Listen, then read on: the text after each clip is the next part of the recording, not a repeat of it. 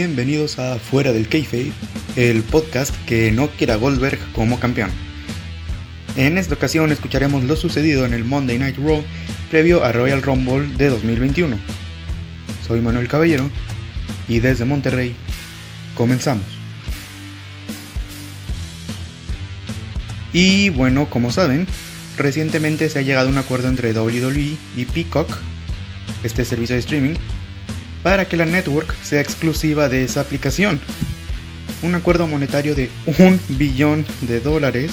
De dólares, miren, hasta hablé mal de, lo sorprendente que es. El cual solo afectará a Estados Unidos. Las suscripciones a Peacock son de 5 y 10 dólares respectivamente, con la diferencia de que la más cara no contiene publicidad. La verdad, a mi parecer, no está nada mal. Tienes el mismo, eh, tienes el mismo precio de la network, con incluidos extra. Pero al parecer mm, no todo usuario de la network está interesado en Peacock y no quieren hacer el cambio. Pero bueno, como estoy en México, pues no me vi afectado, así que no sé qué decirte.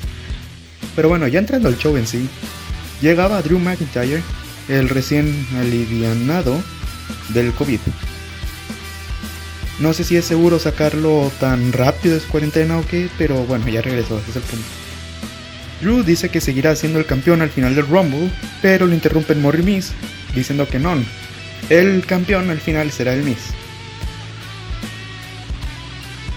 Pero sorprendentemente llega Goldberg, el de verdad, y le dice a Drew que él será el siguiente. Ambos se desesperan de Morri Miss y una lanza para Demis y una Claymore para John Morrison. Primera lucha de la noche, Charlotte en contra de Shayna Baszler. Literalmente no hay nada. Se mete rápidamente Naya, se descalifica la lucha. Llegan Mandy Rose y Dana Brooke, además de Lacey Evans. Y bueno, ya saben que esto se presta para otra lucha, pero ahora en tag team. Y por lo tanto, Charlotte, Mandy Rose y Dana Brooke en contra de Nia Jax, Shayna Baszler y Lacey Evans. No hay mucho que contar, ganan las buenas porque las Hill no llegaron al cuadrilátero a tiempo. Y honestamente no entiendo por qué pactar una lucha que al final no se hará del todo. Sé que en la storyline es porque se interrumpió sin aviso, pero está de más hacer este tipo de cosas porque no parecen brindar nada novedoso. Ah, Adam Pierce reinició el combate durante los comerciales.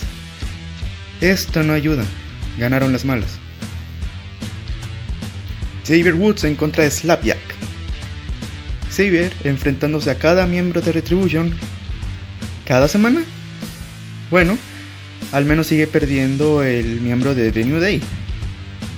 Oh, esta vez sí ganó.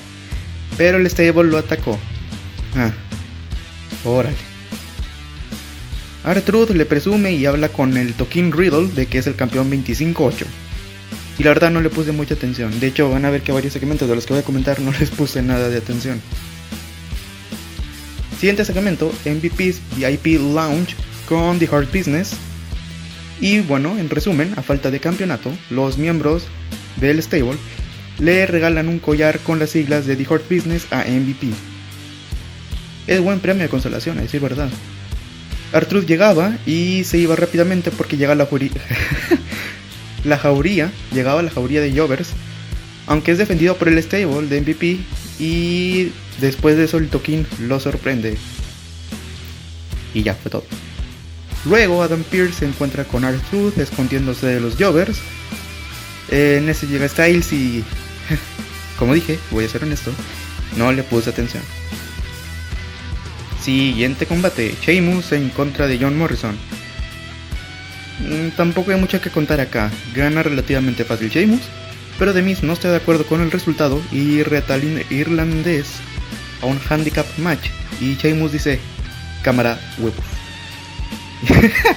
bueno, y ahora era este handicap, era Morrimis en contra de Sheamus, que bueno, ya saben que es el punto de, es que no muestra el resultado, es que se descalifica, no brinda nada nuevo y es una pérdida de tiempo. Y bueno, en este combate casi son destrozados eh, el equipo de Morrimis, pero ellos al final ganaron porque Sheamus ya estaba bastante cansado. ¡Hurra! En backstage, El sucio Rick anda de sucio con Lacey y Charlotte llega y corre lejos a Lacey para hablar con su padre y le termina diciendo que ella no es la mala. Lacey la sorprende con su característico puñetazo y Rick se va con ella. Bien hecho, traiciona a tu hija, ¿por qué no? Pero bueno, si Rick Flair es el, el hombre que juega más sucio, pues supongo que le queda bien, ¿verdad? No importa su edad, él se va a salir con la suya siempre, así que está bien. Pero tampoco veo mucho rumbo con esta historia en donde él quiere a Lacey. O sea, eso está bien, pero Charlotte está como de que no soy la mala, te vengo a ayudar. Pero bueno, supongo que reacción natural. Es que estoy algo interesado en esa storyline y a la vez no, como que estoy algo indeciso ahí. Pero bueno, siguiente combate. Y creo que ahora tiene sentido lo que no eh, lo que estaba ignorando, creo que ahora tiene sentido. AJ Styles en contra de R-Truth uh, Cena. Así es, R-Truth Cena. La lucha más divertida probablemente de toda la noche. Divertida en sentido cómico. Ya que R-Truth imitando a John Cena estuvo bastante bien. Tenía una ropa, eh, tenía sus ropas muy parecidas, hace el Five Knuckle Shuffle, por poco ya hace el FU Sí, aquí decimos el FU y no el Latitude Adjustment. Pero se rindió muy fácil ante Styles. Pero bueno, estuvo bastante divertido, sí que sí, la verdad. Teníamos este segmento de patio de juegos de Alexa, en donde parece que ella es esquizofrénica porque estaba hablando sola todavía. Pobrecito. Mientras tanto, Tokin Riddle en contra de Hurt Business en una Gauntlet match. Y si Riddle gana, va por el campeonato de Estados Unidos en contra de Bobby Lashley. Los chavitos del dolor no lo intentaban. Shelton no hizo nada para quitarse de un paquetito. MVP no soportó 3 segundos de una llave de rendición. Y al final el que más hizo fue Cedric Alexander, pero no soportó otra vez un paquetito. Meh. Al final Riddle fue atacado por Lashley. Y de manera sorpresiva, el grandiosísimo, el que me hizo que me encantara la lucha libre profesional allá en 2008, Edge, regresaba a Raw para hablar de su regreso en el Royal Rumble de 2021 para volver a tener una victoria en WrestleMania y recuperar su rumbo. Grande el Adam, la verdad.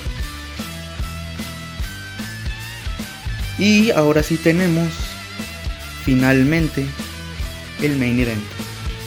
Asuka en contra de Alexa Bliss por el campeonato femenino de Raw. Y qué decir de este combate, literalmente mi semillón que tengo lo dejé en blanco porque no supe cómo reaccionar. Antes de los comerciales y de la nada, Alexa estaba montada en un caballito de juguete. Y regresándose ya a un combate normal. Pero eso no era todo. Íbamos a tener tres facetas de Alexa. La Alexa de Bray Wyatt, vamos a decirle así la Alexa del demonio y la Alexa Bliss normal, la que conocemos. Fue muy interesante ver a la Alexa normal y ver que ella estaba asustada, que no sabía qué hacer, ni siquiera sabía dónde estaba. Eso fue bastante interesante porque de cierta forma se está tratando de decir que ella está en otra parte y no sabe cómo liberarse del demonio bastante interesante la historia. La verdad, sí me daba un poco de miedo que mi reina, mi amor platónico Asuka, perdiera el campeonato porque la semana pasada, y pensándolo un poco mejor, fue humillada por Alexa. Sí, con esta Alexa del demonio que se pinta los labios de negro. Parecía que iba a perder, y de hecho en esta ocasión estuvo a punto de perder. Hasta que algo sorprendente pasa regresaba Randy Orton sin máscara y por detrás de Alexa le aplica una RKO. El combate se quedó sin resultado. Bueno, para empezar tuvo que haber sido descalificación porque no tenía... Bueno, según yo no tenía ninguna estipulación este combate. Pero simplemente le da el RKO y ahí termina la emisión de Raw. Uno bastante interesante, a decir verdad. Otra vez considero que Alexa salvó el show pero qué bueno que no enviaron más a Asuka. Asuka en esta ocasión se vio más fuerte. Y ahora que lo pienso, Asuka también está algo loca. Como para tenerle miedo a Alexa, ¿no? Como que ahí descuadra eso. Pero bueno, ¿qué más se puede decir, no? Y esto fue la versión resumida de todo lo que ocurrió en Monday Night Raw. Creo que si no hubiera hablado del acuerdo entre WWE y Peacock para que ahora la network fuera exclusiva de, de ese servicio de streaming, probablemente este hubiera sido un episodio de Quicks, pero supongo que menciono más Quicks de lo que realmente ha parecido. Así que bueno, sin más que comentar, soy Manuel Caballero y muchísimas gracias por escuchar.